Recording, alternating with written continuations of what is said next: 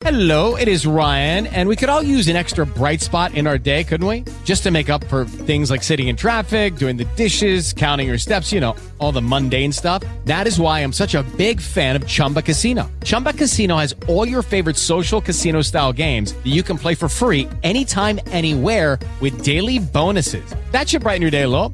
Actually, a lot. So sign up now at chumbacasino.com. That's chumbacasino.com. No purchase necessary. BGW. Void were prohibited by law. See terms and conditions. 18 plus. una persona particular que haya financiado algún grupo. La Corte Constitucional ha recalcado que respecto a los miembros que no son de las FARC, someterse a la JEP es voluntario.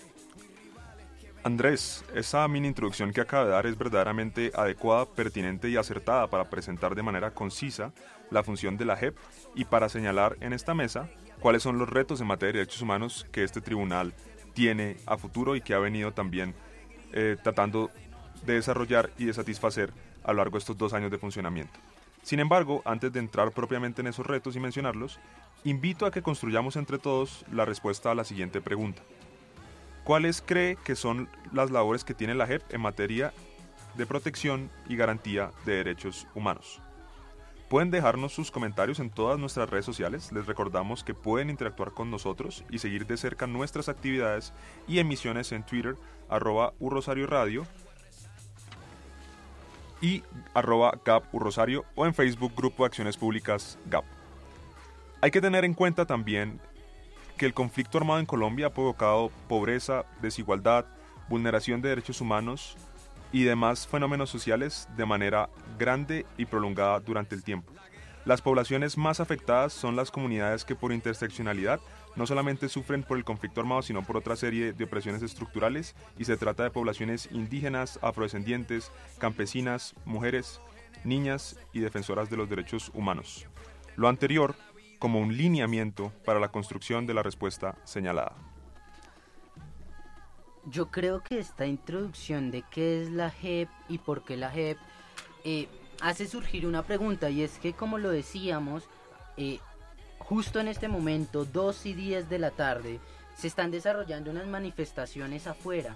¿Cuál cree la mesa de trabajo que hoy tenemos que es esa relación entre la Jurisdicción Especial para la Paz y las manifestaciones? ¿Por qué es tan importante la JEP en la justicia social en Colombia?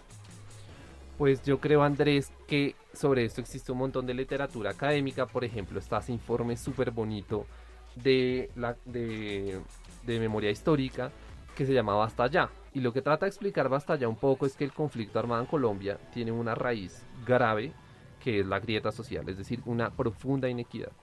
Y eso es lo que, digamos, tiene en relación la JEP y la marcha. El punto es que la JEP nació para tratar de resarcir el conflicto, en parte pero en parte lo que inició el conflicto armado es las grandes desigualdades sociales que las personas tratan de reivindicar hoy en la calle. De la misma forma, Andrés, creo que también es pertinente recordar que la JEP nace de unos acuerdos que hizo el gobierno Santos con el grupo, pues con el ex grupo armado de las FARC, y que la JEP es la insignia de ese proceso, de ese acuerdo de paz, y que la gente ve en esa JEP, en esa justicia especial para la paz, un logro gigante para poder superar más de 50 años de conflicto armado. El hecho de que hoy se proteste en contra de un gobierno que muchas veces no ha mostrado los mejores incentivos ni tampoco el más grande apoyo para que la JEP cumpla a cabalidad con sus funciones a nivel presupuestal y a nivel de apoyo también simbólico, muestra que hay una conexión clara entre que la JEP sea exitosa y que la ciudadanía esté contenta no solamente con el gobierno, sino con el Estado en general. Yo creo que lo que acaban de decir es realmente importante, eh, porque eh, esto me lleva a un tema que quería tocar, y es que la JEP, como ustedes lo dicen, responden a un contexto eh, que es el del conflicto armado que ha vivido Colombia tradicionalmente y que ha sufrido tanto poblaciones muy vulnerables, lo que ha generado además una brecha social, unas vulneraciones muy estructurales. Por eso la JEP, en el marco de la protección de los derechos humanos, también tiene unos, em, unas funciones, unas garantías, unas prioridades. Y es que em, lo primero que hay que tener en cuenta para tocar este punto es que es qué tipo de derechos o qué derechos protege la JEP o busca reivindicar la JEP. Y es que son derechos tan sensibles para la dignidad humana, para el ser humano, como el derecho a la integridad personal, el derecho a la igualdad, a la vida, a la seguridad, a la libertad. ¿Cuántos no desplazados no tenemos y cuántas noticias de desplazamiento estamos volviendo a ver? A una vida sin tortura ni tratos crueles e inhumanos. Y pues, por supuesto, a la dignidad humana. Estos son algunos derechos de los que la JEP tiene como función proteger y reivindicar. Yo creo que es una palabra muy importante porque reconocer que se han violado, pero es necesario reconocer, resarcirlos y reivindicarlos. Eh, y es con base en estos derechos que la JEP desarrolla sus funciones y busca la satisfacción de las víctimas. Pero para entrarnos más en el tema, eh, ¿qué, ¿qué le parece si Andrés nos habla un poco de cómo funciona la JEP? La JEP tiene un funcionamiento muy difícil de explicar. La JEP está dividido en secciones y en salas. Entonces, las salas tienen secciones, tienen diferentes funciones. Por ejemplo, hay una sala que está encargada de decir cuáles delitos son amnistiables, es decir, cuáles delitos pueden ser perdonados y cuáles no. Otra sala está encargada de definir quiénes pueden entrar a la jurisdicción o no. Y hay otra sala que es en este momento muy muy importante, que es la sala de reconocimiento, que es la sala que trata de reconstruir qué pasó y cómo pasó. es una vez un caso es evacuado por las salas, llega a las secciones. Hay varias secciones, una sección para las personas que no reconocieron la verdad y una para las que sí la reconocieron. Las personas que no reconocen la verdad sufren penas más altas, sufren penas privativas de la libertad. Los que sí reconocieron la verdad no van a la cárcel, sino que hacen trabajo comunitario o una pena accesoria para que nuestros ciudadanos no puedan entender. Además hay otras dos secciones muy importantes que son la sección de revisión que tiene dos funciones políticamente muy difíciles que es una de ellas es definir las extradiciones de los miembros sometidos a la JEP y otra es eh, emitir fallos que ya habían sido emitidos de las personas que se sometan a la jurisdicción y está la sección de apelación y en la JEP todo, señores, es apelable. Entonces, cualquier decisión que no sea eh, acogida por el compareciente puede ser apelable y esta sección la puede definir. En dos años la JEP ha llevado 82 audiencias, ha realizado 256 versiones presenciales y 43 versiones escritas. Igualmente, durante solo un año produjo 16.500 decisiones judiciales. Estas difíciles tareas con estas estadísticas muestran que si todo sale bien, la JEP se convertirá en un tribunal de derechos humanos sin precedente en el mundo. Algo adicional a lo que ya nos mencionaba Andrés es que, en efecto, la JEP ha respondido en la investigación y juzgamiento de los hechos que ocurren durante el conflicto armado. Pero, en la actualidad, la JEP tiene abiertos varios macrocasos que, como lo decía Andrés, hacen que la JEP sea una verdadera joya judicial, un pionero por lo menos a nivel regional en manejo de justicia transicional. ¿Por qué? Porque a diferencia de los casos individuales, la JEP también lleva estos macrocasos en donde investiga vulneraciones sistemáticas de derechos humanos, sean ciertas conductas o de fenómenos que suceden en ciertos territorios. Recordemos cómo en el contexto del conflicto armado colombiano muchas veces los elementos probatorios a los que puede acceder una persona a nivel individual son extremadamente difíciles de conseguir y que muchas veces las vulneraciones también fueron colectivas, estructurales y sistemáticas en territorios, por lo que este especial sistema de los macrocasos solo nos muestra cómo la JEP sí es capaz de adaptar el procedimiento judicial a la realidad del conflicto armado colombiano. Esta tarea se ha visto mezclada con otras, también muy importantes, como por ejemplo la selección de las personas que desean acogerse a esta jurisdicción, que permite, por ejemplo, ampliar el espectro de personas que pueden acceder a la justicia y que pueden colaborar con la reconstrucción de los hechos allí tratados. Yo creo que con lo que aquí hemos discutido hemos dado un abrebocas muy acertado de lo que es la JEP pero de todos modos es, es, eso, un abrebocas, porque falta mucho por hablar, mucho por entender, y para eso queremos eh, hablar con un invitado, y les vamos a traer un invitado después eh, de estos cortes comerciales, pero antes queremos que escuchen una canción. Queremos que para entrar en contexto, eh, escuchen una canción denominada o titulada Soy colombiana. Este tema musical fue lanzado en el marco de la negociación del acuerdo para la terminación del conflicto y la construcción de pues una paz estable y duradera. Eh, y yo creo que es muy adecuada para el tema que estamos hablando hoy. Así que los dejamos con esta canción y pronto eh, pasaremos con nuestro invitado especial del día de hoy.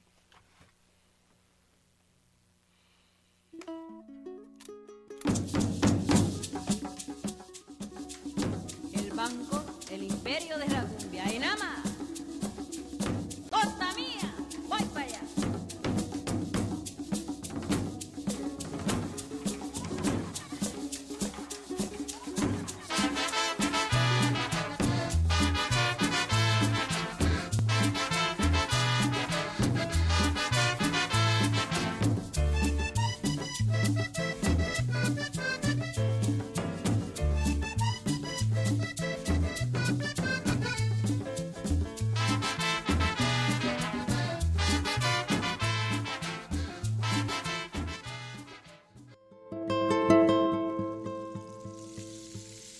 Estás escuchando Ciudadanos en Acción.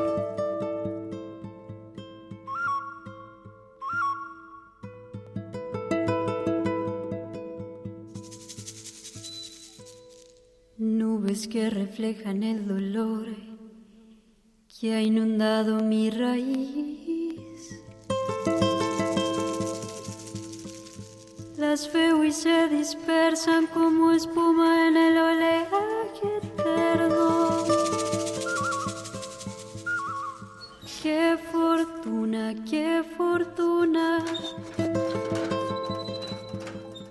La vida floreciendo.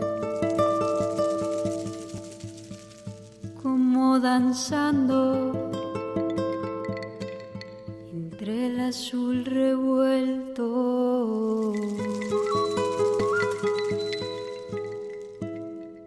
Desde mis ojos era ayer inalcanzable. Paz añorada, libertad del alma, dame el aliento para sanar el tiempo tiempo y el silencio.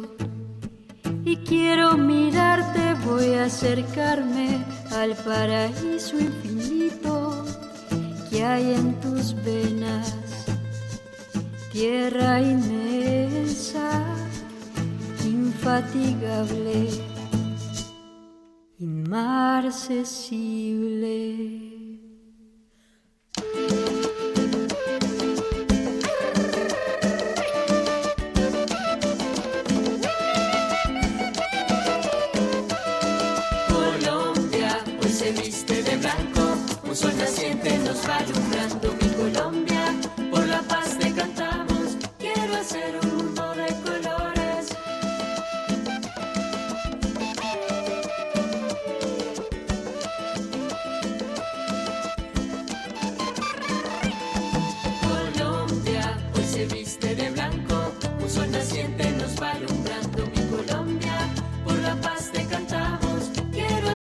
Lucky Land Casino asking people what's the weirdest place you've gotten lucky? Lucky? In line at the deli, I guess? Aha, in my dentist's office. More than once, actually. Do I have to say? Yes, you do. In the car before my kids' PTA meeting. Really? Yes. Excuse me, what's the weirdest place you've gotten lucky? I never win and tell. Well, there you have it. You can get lucky anywhere playing at LuckyLandSlots.com. Play for free right now. Are you feeling lucky? No purchase necessary. Void where prohibited by law. 18 plus. Terms and conditions apply. See website for details. Okay, round two. Name something that's not boring. A laundry? Ooh, a book club. Computer solitaire, huh? Ah, sorry, we were looking for Chumba Casino. That's right. ChumbaCasino.com has over 100 casino style games. Join today and play for free for your chance to redeem some serious prizes. ChumbaCasino.com. No purchase necessary. Void where prohibited by law. 18 plus terms and conditions apply. See website for details. Paz añorada, libertad del alma, dame el aliento, dame la calma para sanar mi tierra. Dame la esperanza. Colombia hoy se viste de blanco, un sol naciente nos va alumbrando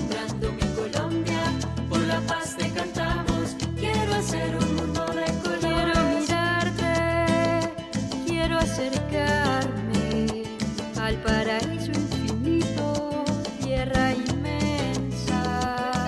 Colombia hoy se viste de blanco, un sol naciente nos va alumbrando. Que Colombia por la paz te cantamos, quiero ser un mundo de.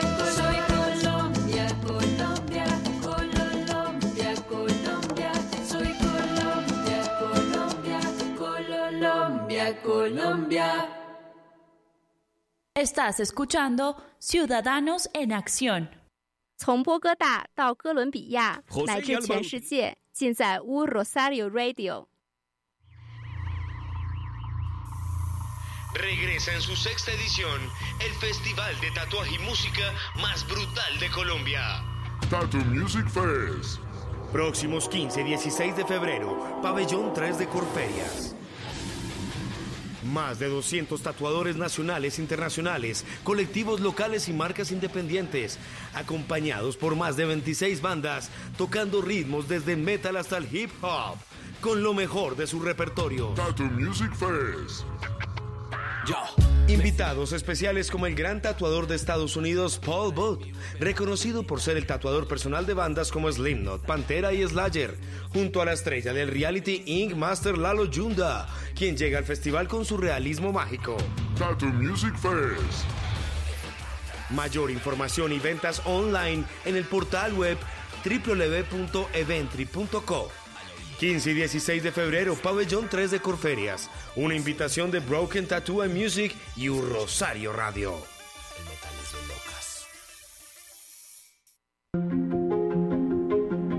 Desde la firma del acuerdo de paz, han asesinado en promedio un líder social cada dos días.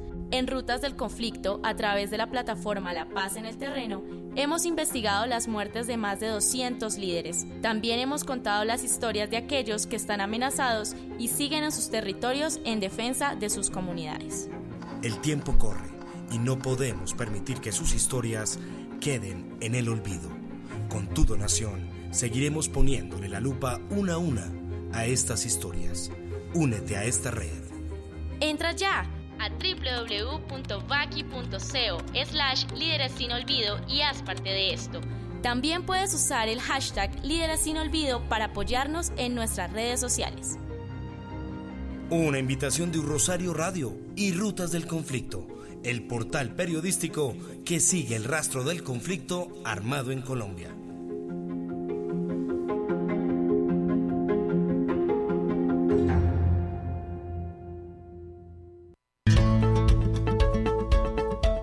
Barrios, conductora del radio show El Tabloide UR. En este 2020 quiero invitar a todos los oyentes a que nos escuchen en nuestro nuevo horario de emisión, los martes a las 8 de la noche. El Tabloide UR, el espacio generado para crear debates sobre la gestión urbana a nivel local, regional, nacional e internacional. Si se pierden del programa en su emisión online, lo pueden volver a escuchar a través de la plataforma de Spreaker. Les recuerdo, los martes a las 8 de la noche. El Tabloide UR, un saludo.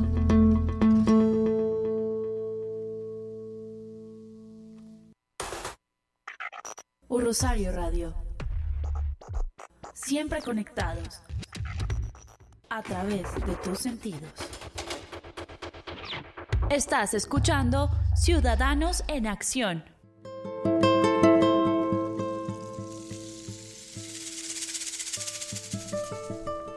Bienvenidos de nuevo eh, a este su programa Ciudadanos en Acción. Gracias a todos nuestros ciberoyentes que a esta hora nos eh, sintonizan, se conectan con nosotros en este momento a las 2 y, 30 y 25 eh, de la tarde. Les agradecemos que continúen en sintonía y si se han perdido alguna de nuestras anteriores emisiones, los invitamos para que nos escuchen a través de la plataforma Spreaker que se encuentra disponible en la página web de Urrosario Radio www.urrosarioradio.com. Como habíamos mencionado, el día de hoy les tenemos un invitado especial para el tema que estamos tratando, un conocedor de la Jurisdicción Especial para la Paz. Andrés, por favor, cuéntenos quién es. Así es, Andrés, se trata de, un, de una persona de la casa. Nuestro invitado fue parte del grupo de acciones públicas de la Universidad del Rosario, es abogado de esta universidad y está haciendo una maestría en Derechos Humanos en nuestra universidad con, en doble titulación con la Universidad eh, Católica del Perú. Se trata de Andrés Felipe Martín, que a esta hora nos acompaña vía, tele, eh, vía telefónica. Andrés, buenas tardes, ¿cómo está? Muy buenas tardes, Andrés, a usted y a toda la mesa que lo acompaña hoy, a todos los ciberoyentes que están en este momento escuchando el programa. Muchas gracias por acompañarnos. Sabemos que quería acompañarnos presencialmente, pero que debido a, a, este día caótico eh, propio de Bogotá no nos pudo acompañar.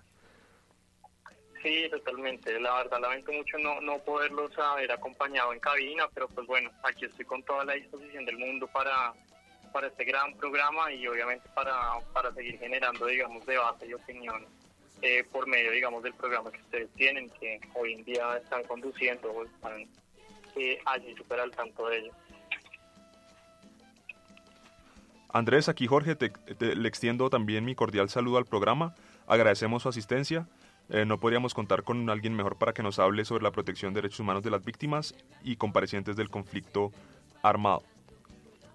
En ese orden de ideas, pasando entonces a las preguntas, quisiéramos empezar con las preguntas preguntándole ¿por qué la necesidad de una justicia transicional distinta a la ordinaria?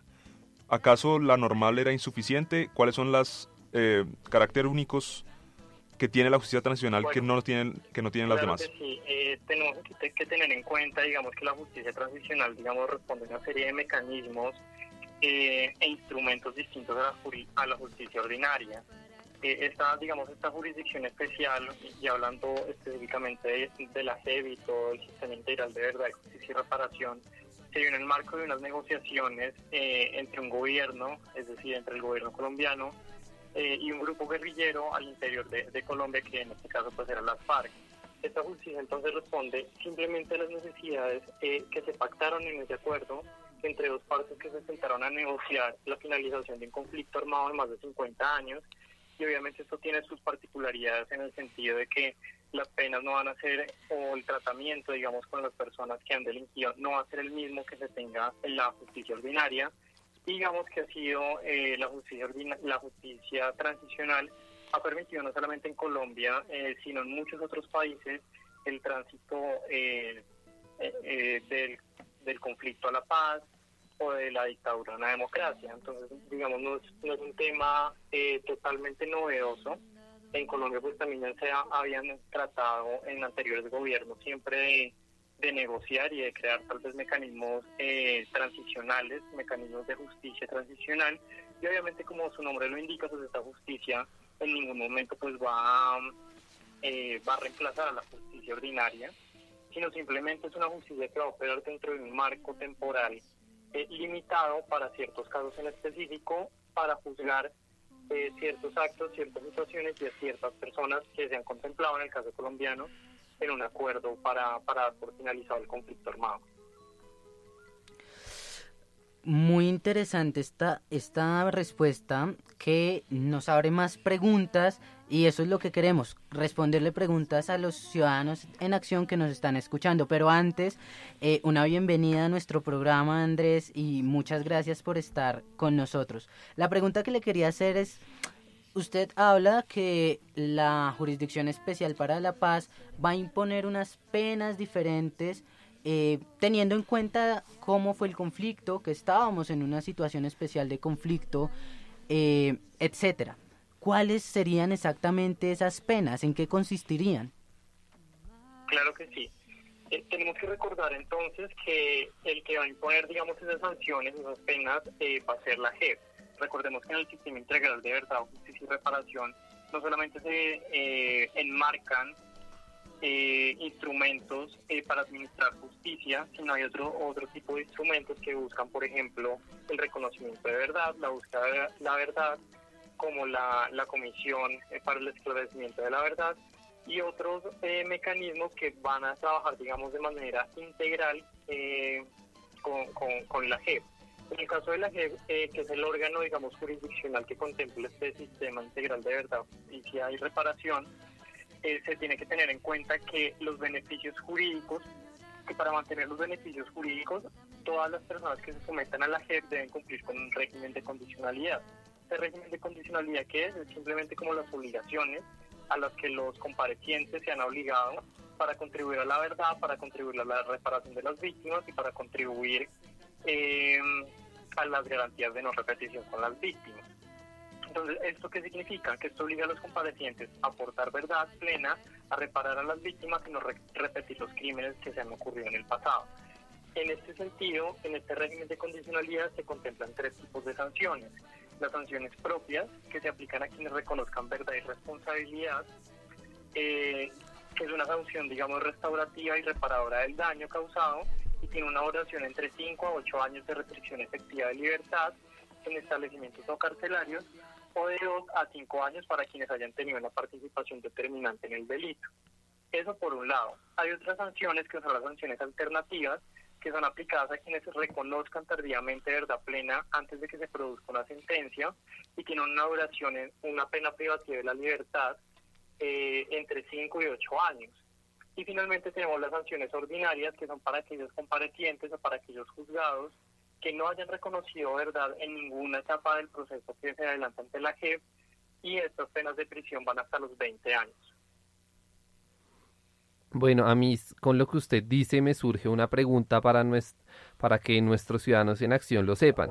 ¿Qué pasa, por ejemplo, si en ese régimen de condicionalidad, eh, por ejemplo, Iván Márquez y Jesús Antrich se salen del proceso? ¿Qué pasa con esos beneficios? Claro que sí. En el caso que usted nos está poniendo, digamos, son los casos eh, más mediáticos, digamos, que se vivieron a lo largo del 2019. Y en este caso, entonces, ¿qué fue lo que hizo la JEP? La JEP tiene unos mecanismos para evaluar los compromisos eh, claros y concretos que han, eh, digamos, firmado, que han pactado los comparecientes que se someten. En ese momento, lo que hace la JEP al momento de determinar si hay algún tipo de incumplimiento, la JEP lo que empieza a hacer es abrir un incidente que se llama el incidente de verificación de cumplimiento. Este incidente que permite a la JEP, permite a la JEP evaluar si efectivamente los compromisos están siendo cumplidos por los comparecientes que se han sometido a su jurisdicción y allí fallará si efectivamente o no. Eh, este incidente puede incurrir en las sanciones máximas, que es la pérdida de competencia de la JEP frente a estas personas, frente a los comparecientes que han incumplido de manera grave el régimen de condicionalidades.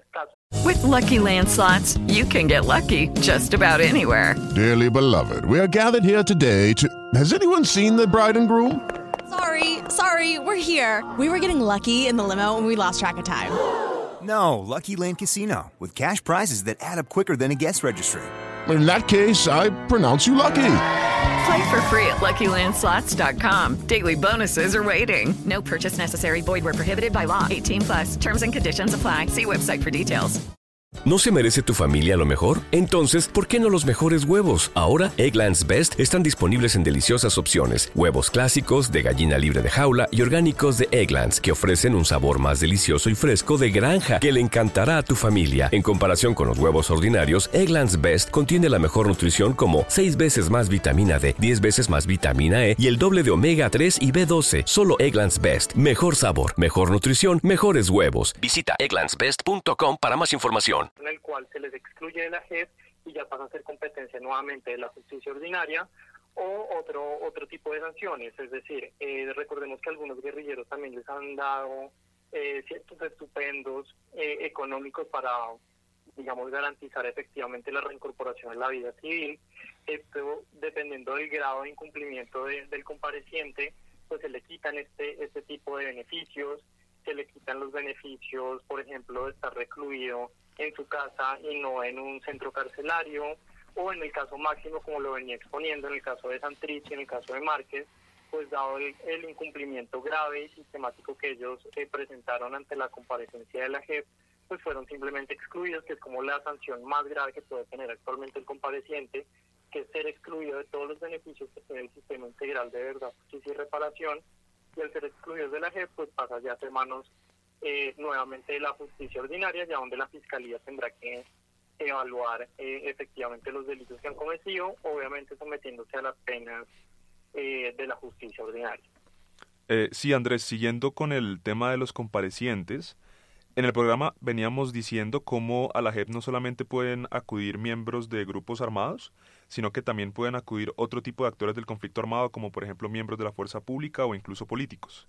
Habida cuenta del desarrollo que, nos acaba de hacer sobre las penas a las que, en las que pueden incurrir los comparecientes y los beneficios y las sanciones si no cumplen, la pregunta es la siguiente.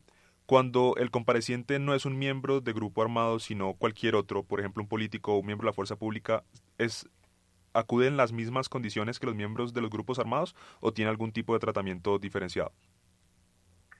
Digamos, eh, hay distinto, el factor, digamos, personal de, de competencia de la JEP se ha inmiscuido eh, a tres, digamos, a tres ámbitos.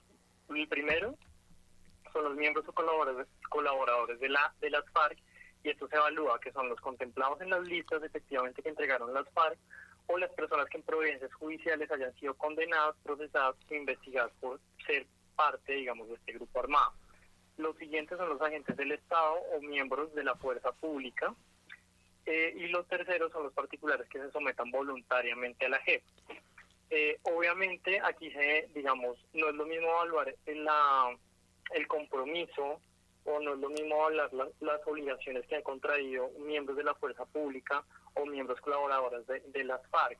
Eh, ellos tienen, digamos, al interior de la JEP un tratamiento distinto, pero, digamos, los beneficios sí se contemplan de manera integral para todos, eh, pues obviamente bajo el principio, digamos, de, de, justicia y una correcta administración de justicia. Eh, en este sentido, pues digamos, las sanciones van a ser prácticamente iguales, pero tal vez en los tratamientos que se, eh, se, se den al interior del procedimiento que se esté tramitando la JEP, pues van a ser distintos. Eso, digamos, está regulado también en, en la ley 1820, si no estoy mal, y en un decreto que, que también se expidió el año pasado, el 2018, eh, para los tratamientos especiales que tienen los miembros de la fuerza pública. Bueno, Andrés, yo creo que queda súper claro que la Jurisdicción Especial para la Paz tiene un enfoque especial en las víctimas. Tiene un, digamos, eh, busca garantizar especialmente los derechos de quienes han sido víctimas durante el conflicto armado. Pero yo creo que una pregunta que tiene mucho el ciudadano a pie es, ¿yo soy víctima? ¿Cómo puedo saber si yo soy víctima de ese conflicto armado y puedo acudir a la JEP por verdad, por restablecimiento de derechos, etcétera? Claro que sí, digamos, tenemos que tener presente, como usted bien lo dice, que la JEP, digamos, está pensada para el resarcimiento inicialmente de las víctimas. Y no solamente la JEP, sino también otros mecanismos dentro del sistema eh, integral de verdad, justicia y reparación, como la unidad de personas, eh, la unidad de búsqueda de personas desaparecidas, la comisión para el esclarecimiento de la verdad y otros dos sistemas y otros dos mecanismos que nos han puesto, digamos, en la práctica en ese sentido, pues determinar quién ha sido víctima o no del conflicto armado, pues es también un debate que se ha dado mucho en la academia eh, y es hasta qué punto yo soy víctima, porque obviamente tenemos eh, muchos significados, tenemos eh, el significado de víctima que viene desde la ley de restitución de tierras del 2006, si no estoy mal, y tenemos actualmente pues otro otro significado, pero digamos en específico no le podría decir quién es víctima ahorita del conflicto armado, sino eso ya lo determina la JEP propiamente a través de los informes eh, que le llegan de, de, las organizaciones de víctimas, eh, de fiscalía o de organizaciones de la sociedad civil. Entonces, digamos, un significado en específico si no se lo podría comentar en este momento porque lo que le digo, esto genera, digamos, distintos debates. Eh, pero pues es, es, más o menos eso. Obviamente tenemos que tener en cuenta que la JEP pues ha hecho, digamos, un trabajo a lo largo de estos dos años de estar operando eh, en pro, digamos, de, de, los derechos de las víctimas y entiéndase víctima, pues en este sentido de la G, pues aquel que ha padecido eh, algún trastorno eh, o alguna lesión a sus derechos humanos por haber estado inmerso en el conflicto armado. Entonces podríamos decir que uno de los retos que tiene la JEP eh, actualmente y después de estos dos años es encontrar a las víctimas, llamar a las víctimas y a ella para que allí encuentren un lugar, digamos, de, de justicia? ¿Me, ¿Me, repite la pregunta, por favor? Con, con base en lo que usted nos acaba de decir, podríamos decir que uno de los retos que tiene la JEP actualmente y después de estos dos años es llamar a las víctimas que se acerquen a la JEP y, y que pues encuentren justicia en ella? Claro que sí, digamos, algo que se ha reconocido, digamos, o de, digamos de la investigación que se ha venido haciendo desde JEP también, eh, es precisamente esa cercanía que ha tenido eh, los magistrados de la JEP con, con las víctimas, ¿no? O sea, recordemos que pues, se está viendo, digamos, también un momento histórico en ese sentido, Eh, la JEP ha recibido muchísimos informes, ahorita digamos no tengo una cifra estimada, pero sí ha recibido por lo menos en el último año muchísimos informes de la sociedad civil y de, de organizaciones de víctimas que han, digamos, compenetrado el trabajo que hace un juzgador, como lo es la JEP en este caso, de, de administrar justicia, trabajo compenetrado eh, y organizado también con, con las víctimas, otorgándoles, digamos, esa dignidad que, en muchas veces se perdió precisamente por los cargos burocráticos o por el sistema mismo de administración de justicia tan, pe- tan precario, digamos, en ciertas zonas del país. En ese sentido, pues la JEP sí, digamos, debo reconocer que ha hecho un trabajo eh, bastante sobresaliente al aceptar, digamos, este tipo de informes y al abrirles la puerta a muchas organizaciones de víctimas que en el pasado, digamos, estaban totalmente invisibilizadas.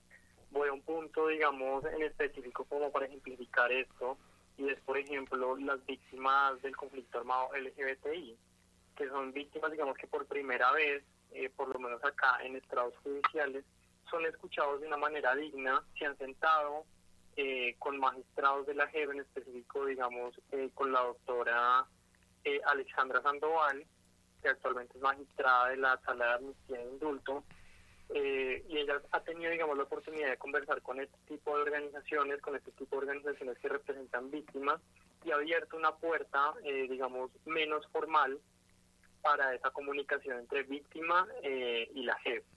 Pero obviamente tenemos que recordar que la JEP pues, está administrando justicia, sus decisiones deben ser totalmente imparciales, pero sí se nutre, digamos, del trabajo de organizaciones de la sociedad civil, de organizaciones de víctimas y obviamente pues de la fiscalía que también eh, nutre parte, digamos, de, estas investigaciones.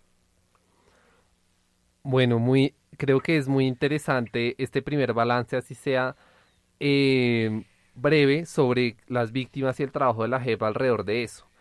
Pero ahora le quisiera preguntar un poco sobre los macrocasos. En nuestra sección anterior en contexto estábamos hablando un poquito sobre ellos, pero creo que no hay nadie mejor que usted para que nos explique un poquito cómo funciona eso y en qué va. Ok, claro que sí. Los macrocasos, bueno, tenemos que, que tener en cuenta que esto se da con, eh, con fundamento en el informe del ex relator de las Naciones Unidas sobre la promoción de verdad, justicia, reparación y garantías de no repetición, eh, en donde se señaló que la priorización constituye un elemento, un instrumento, un elemento eh, de focalización que pretende establecer un orden estratégico en donde se investigan y enjuician los casos y situaciones de violaciones y abusos. Si nosotros nos vamos a la página, digamos, de la JEP, vamos a encontrar que actualmente existen siete macrocasos, es decir, que hay unas situaciones eh, o hay una, si hay situaciones que requieren, digamos, prioridad o una selección eh, totalmente organizada para poder evaluar los casos. O sea, recordemos que también el factor temporal de la pues, es muy corto, eh, si se quiere evaluar pues la, la gravedad de delitos cometidos en 50 años. Ellos tienen una duración aproximadamente de 10 años, si, si no me equivoco en este momento, para poder investigar eso.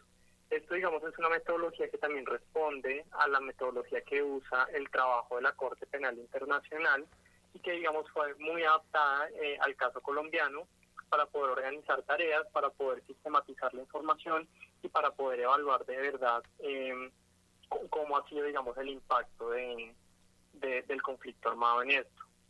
Eh, en este sentido, pues actualmente tenemos siete macrocasos. Eh, el macrocaso, digamos, los que más han avanzado actualmente es el macrocaso número uno, que es sobre retención ilegal de personas, y el macrocaso eh, número siete, el número tres, perdón, que es sobre muertes ilegítimamente presentadas como bajas en combate, o los mal llamados, digamos, falsos positivos, que si uno, digamos, busca en la JEP, pues uno va a ver un, un desarrollo un poco más grande frente a otros macrocasos. Eh, digamos, actualmente contamos con siete macrocasos, puede que la JEP eh, en un futuro pueda abrir otro macrocaso, dependiendo, digamos, de la priorización que le dé a ciertas situaciones o a ciertos territorios. Hay unos casos que son, digamos, el macrocaso número uno y el macrocaso número tres, son eh, situaciones priorizadas precisamente, digamos, por la situación, pero tenemos otros macrocasos enfocados más hacia el territorio. Por ejemplo, el macrocaso número dos, que es la situación en los municipios de Ricaurte, Tumaco y Barbacoa, o el macrocaso número cuatro, que es sobre la situación territorial de la región de Urabá. Entonces, digamos, son estos dos criterios los que sirven para, digamos, priorizar y seleccionar los casos, tanto por la situación, como en el macrocaso número uno o número tres, que ya lo mencioné, o eh, por el territorio.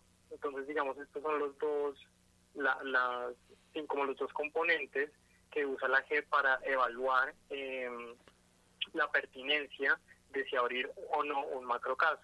Obviamente, eh, en Observager, digamos, también tengo que reconocer eso.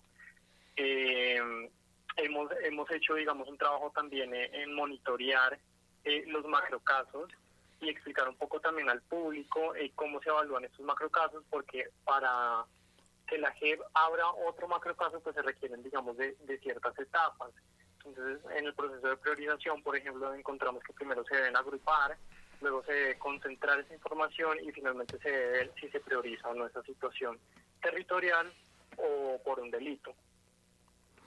Bueno, y una pregunta un poquito más difícil es que los macrocasos tienen que llegar a un fin, y ese fin en derecho se llama resolución de conclusiones. ¿Usted cree que para este año vamos a poder tener alguna? No les sabría decir la verdad porque digamos eso ya depende internamente eh, del funcionamiento de la G.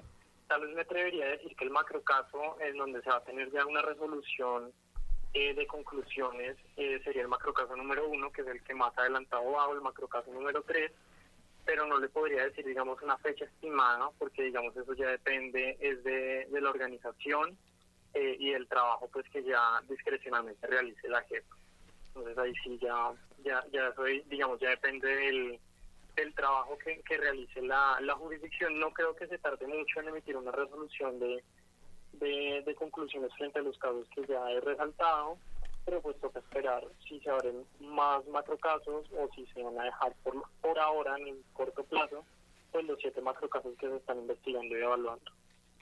Eh, sí, Andrés, para finalizar, queríamos exponerle una tensión que encontramos en el funcionamiento de la JEP y de la resolución del conflicto armado en Colombia, tanto para los ciberoyentes como para los ciudadanos en acción. Creo que es importante definir si el hecho de que cuando una persona incumple el acuerdo puede ser extraditada, si esa posibilidad no frustra también las expectativas de las víctimas a que sean resarcidos sus derechos de buena manera. ¿Son esos dos elementos, la posibilidad de extradición y la, y la correcta reparación de las víctimas, irreconciliables o si se puede llegar a un consenso de que pueden funcionar y coexistir en el funcionamiento que hoy en día tiene la JEP? Bueno, recordemos que la garantía, digamos, de no extradición es una garantía, digamos, que cobija eh, el sistema integral de verdad, justicia y reparación. Eh, eh, obviamente esto, digamos, ha generado un debate amplísimo tanto en la academia como en sectores de la sociedad civil eh, y, al interior también de la JEP. Yo, yo me atrevería a decir, con el caso Santrich, sobre todo, eh, pues se dio, digamos, un, una, una decisión, digamos, bastante mediática, bastante eh, controversial. Obviamente el caso de que no lo extraditen, eso no significa que vaya a haber un desmérito de, de los derechos de las víctimas, porque digamos es un procedimiento ya al interior de la JEP, eh, y la JEP, pues, recordemos que está, digamos, funcionando sobre todo para el resarcimiento de los derechos de las víctimas y para evitar la repetición de, de los actos violentos cometidos en el conflicto armado. En ese sentido, pues no creo que la garantía de extradición sea contraproducente con los derechos de las víctimas. Creo que al contrario, eso garantiza que esta persona efectivamente cumple los compromisos a los que eh, está inmerso en el régimen de condicionalidad y permite así una mayor reparación y mayores garantías de no repetición que extraditando, digamos, a esta persona, porque finalmente lo que necesita la víctima es seguir adelante con su vida y estas personas pues, que van a ser condenadas necesitan en algún punto de su vida también ser reintegradas a la sociedad civil una vez hayan pagado la, las penas que se han contemplado.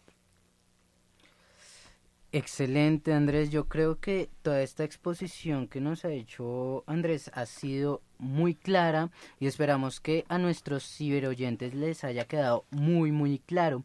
Pero antes de, de despedir a nuestro gran invitado, que sin duda es un ciudadano en acción, queríamos preguntarle desde ObservaJEP y desde lo que usted ha identificado, en muy pocas palabras, ¿cuál sería el balance de la JEP y cuáles son los retos de la Jurisdicción Especial para la Paz como un tribunal para reivindicar derechos?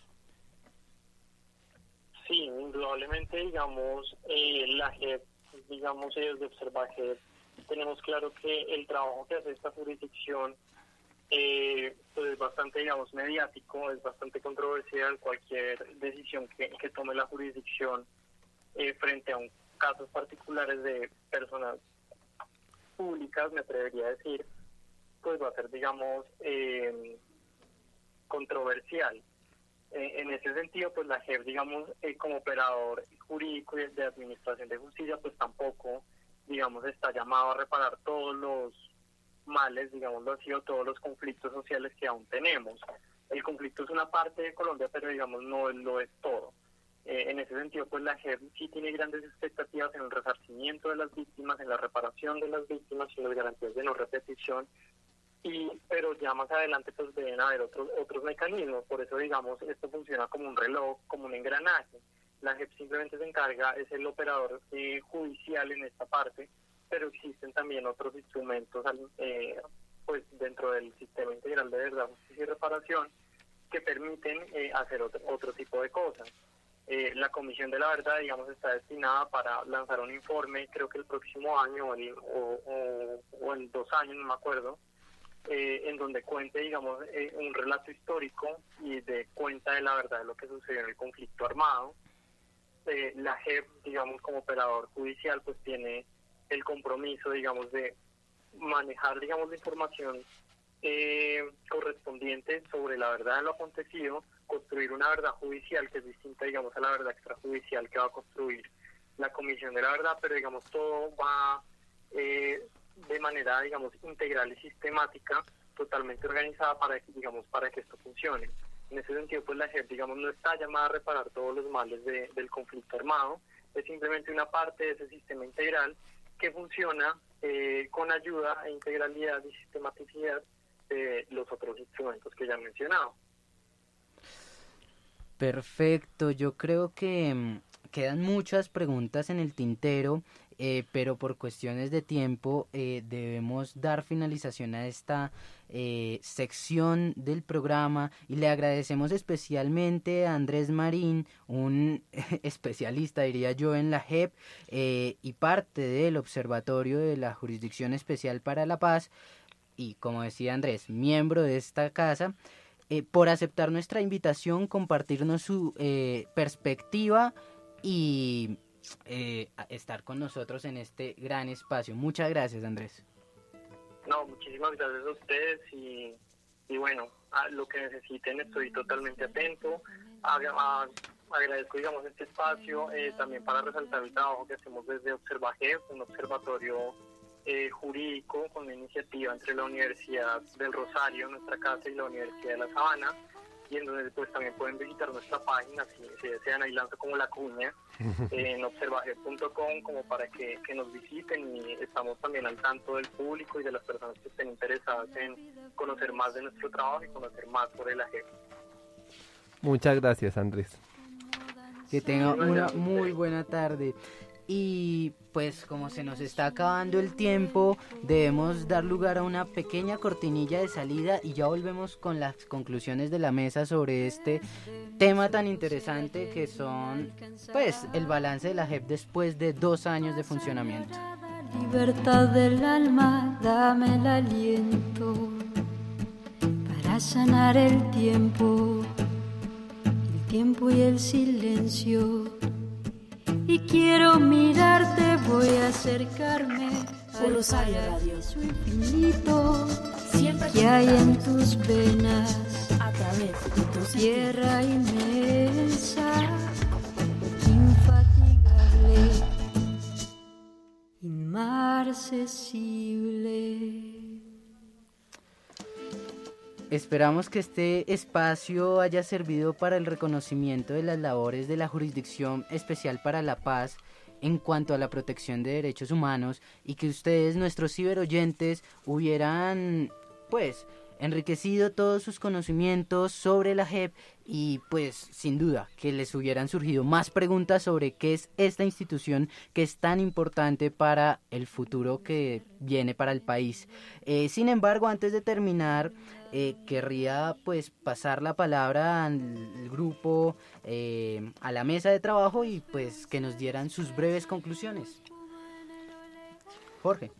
Creo que con los elementos que nos dio Andrés, en definitiva, los retos que asumió la JEP desde hace dos años son gigantes, son extremadamente grandes, habida cuenta de la complejidad del conflicto armado colombiano, de sus tintes interseccionales, de su tinte territorial, de su tinte multifactorial. Y creo también que no es incorrecto afirmar que la JEP ha asumido con muchísima altura esos retos, pudiendo construir un tribunal cercano a los actores del conflicto armado que busca tener cobertura territorial que quiere innovar en técnicas de investigación y que siempre tiene como principal prioridad los intereses de las víctimas que busca resarcir, reconstruir y en definitiva reparar de la mejor manera posible.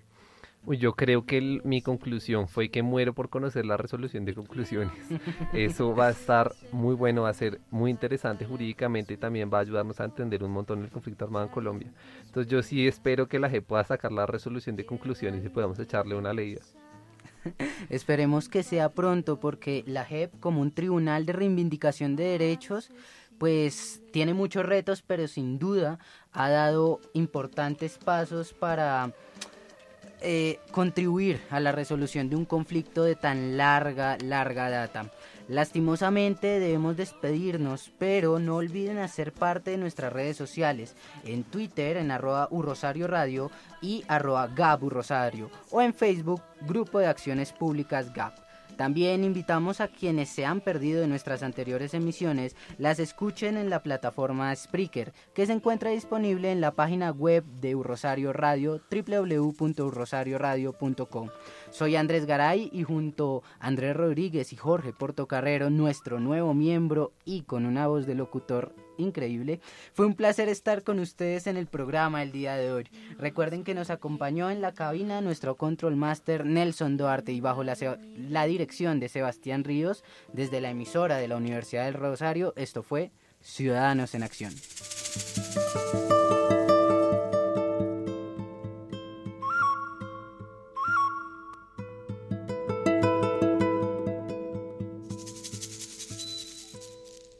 Nubes que reflejan el dolor que ha inundado mi raíz. Las veo y se dispersan como espuma en el oleaje eterno. Qué fortuna, qué fortuna. La vida floreciendo. Danzando entre el azul revuelto. Desde mis ojos era ayer inalcanzable. Paz añorada, libertad del alma, dame el aliento para sanar el tiempo tiempo y el silencio. Y quiero mirarte, voy a acercarme al paraíso infinito. El programa que llega a usted gracias al Grupo de Acciones Públicas de la Universidad del Rosario. Acciones que transforman las vidas de las comunidades, defendiendo derechos, protegiendo el interés público. U Rosario Radio presentó Ciudadanos en Acción.